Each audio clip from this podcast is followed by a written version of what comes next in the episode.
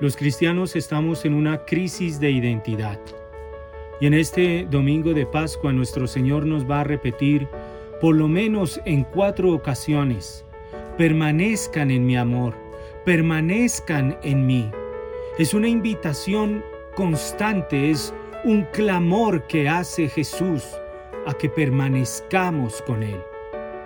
¿Y por qué no estamos permaneciendo con Jesús?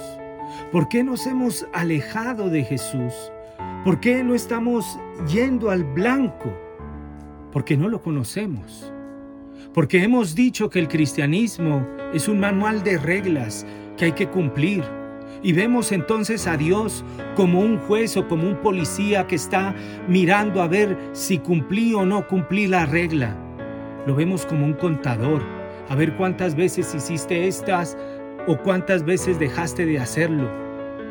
esa no es la imagen de Jesús, no es la imagen de Dios. Esto no es cristianismo. El cristianismo, nos lo dice Jesús, es permanecer en el amor. Porque Dios quiere que ames no de manera humana, sino de manera divina.